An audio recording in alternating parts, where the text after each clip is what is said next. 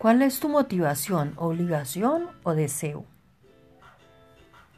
Otro gran, otro gran, indicador de que somos agradadores de personas es que hacemos las cosas por un sentido de obligación en lugar de deseo.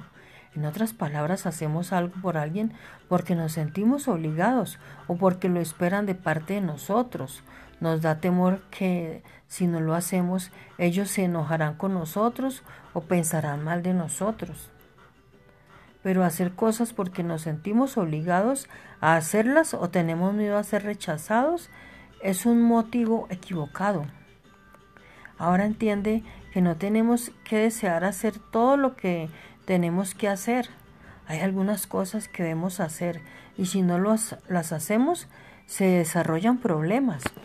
Por ejemplo, puede que no quiera o no tenga ganas de, limpiar mi casa pero si nunca la limpio, las cosas se tornarán desorganizadas y muy estresantes.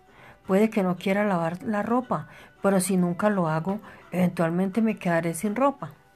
Entonces hay un equilibrio en esta área que Dios nos ayudará a encontrar. Solo debemos asegurarnos de que no estamos haciendo cosas porque tenemos miedo de hacer enojar a alguien porque nos, o porque nos rechacen.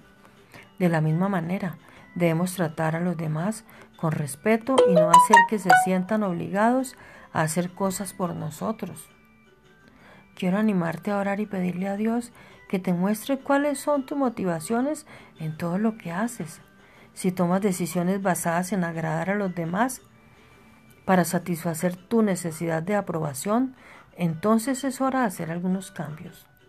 Sé determinado a seguir el plan de Dios para tu vida y disfruta la libertad de ser lo que Él te creó para que seas.